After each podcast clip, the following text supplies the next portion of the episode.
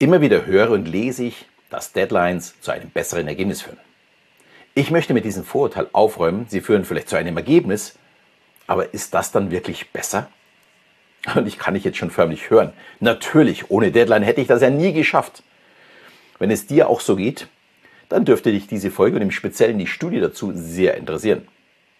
Natürlich benötigen wir Menschen irgendwann einen Punkt, wo wir messen können, ob wir eine Aufgabe geschafft haben oder nicht. Das ist vollkommen normal. Aber muss es eine Todeslinie sein, die uns auf den letzten Drücker noch schnell was machen lässt?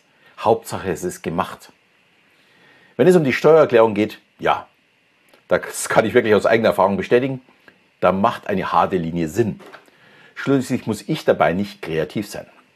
Aber wenn ich eine Präsentation halten muss oder wie bei mir eine Show äh, oder wenn eine Agentur eine Marketingkampagne vorbereiten soll äh, oder vielleicht auch eine neue Internetpräsenz entstehen soll, dann müssen wir kreativ arbeiten. Und dann muss der Prozess auch wirklich reifen. Natürlich ist es auch da möglich, einfach abzuliefern. Aber wie sieht dann am Ende das Ergebnis aus? Ist es kreativ oder ist es einfach nur erledigt? In einer Studie von 2011 sollten Kinder in einer Schulklasse eine vorgezeichnete Uhr in 10 Sekunden bemalen. Also die Uhr war nicht komplett zu sehen, aber doch sehr leicht zu erkennen. Und nach 10 Sekunden hatten alle Kinder auch daraus eine Uhr gemacht, die sich aber nur ein wenig unterschieden zwischen den ganzen Kindern. Und wenn mir schon länger äh, jemand folgt, weiß, so ein Trigger und ein Anker lösen in uns etwas aus, wie wir darauf reagieren. Und wenn die Hälfte einer Uhr schon zu sehen ist, kann das Ergebnis doch auch nur eine ganze Uhr sein, oder? Ja, man ist einen Schritt weitergegangen. Als nächstes hat man den Kindern nicht 10 Sekunden, sondern 10 Minuten Zeit gegeben. Sie hatten also Zeit, sich mit der Ausgangslage kreativ zu beschäftigen. Und es kamen am Ende die unterschiedlichsten Bilder heraus. Und es war nicht mehr der Trigger, der erste Einfall, dann das Ergebnis, sondern Trigger, eine Idee, bewerten der Idee, weiterspinnen der Idee und gibt es noch andere Möglichkeiten und so weiter. Noch besser als 10 Minuten wäre, äh, schlaf einfach mal noch eine Nacht äh, über deine Idee und lass uns am nächsten Tag die Ideen durch den Kopf gehen. Oder schaut euch mal die Ideen der anderen an. Und jetzt macht die Aufgabe noch einmal. Eine Idee, die muss wirklich reifen. Sie muss wachsen von anderen ergänzt werden, weitergesponnen werden und so weiter. Und ich denke, es wird klar, äh, worauf ich am Ende hinaus möchte. Wenn Mitarbeiter unter starkem Zeitdruck stehen, kann das dazu führen, dass sie sich auf die bloße Erfüllung der Frist konzentrieren, anstatt innovative Ideen zu entwickeln oder ja, qualitativ hochwertige Arbeit abzuliefern.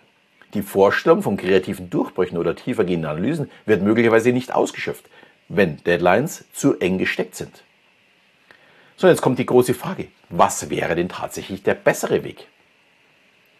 Und das sind ganz klar Zwischenschritte. Wir neigen ja sehr gerne dazu, alles auf den letzten Drücker zu machen. Äh, oder sofort. Oder äh, in beiden Fällen fehlt dann tatsächlich der Prozess. Dagegen bei Zwischenschritten, die man auch festhalten muss, kann ich genau diesen Prozessweg vorgeben. Schauen wir uns mal das für ein neues Logo oder vielleicht auch gerne für eine neue Visitenkarte an oder eine neue Internetseite würde auch passen. Das passt wirklich für jeden kreativen Prozess und muss halt einfach nur leicht verändert werden. Und es könnten zum Beispiel auch fünf klare Schritte sein oder Deadlines, wie man da sagt. Und der erste wäre dann, sammelt 20 Ideen bis zum Zeitpunkt XY. Dann zweitens, bewerte die Ideen, die brauchbar und möglich sind, bis zum Zeitpunkt XY. Das kann auch tatsächlich relativ knapp sein, weil ich muss ja erstmal nur den ersten Schritt machen, beziehungsweise den zweiten Schritt. Dann drittens, mache 20 Vorschläge, wie es aussehen könnte. Im, Im, Design macht man sogar 50 oder 100, also geht man noch viel weiter. Dann viertens, arbeite die Top 3 aus. Also nachdem du natürlich die 20 dir genau angeschaut hast.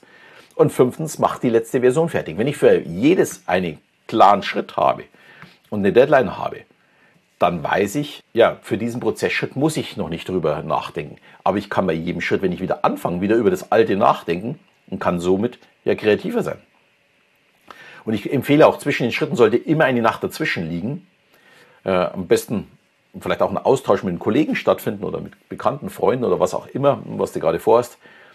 Und am Ende wird das Ergebnis ganz sicher besser sein als die erste Idee.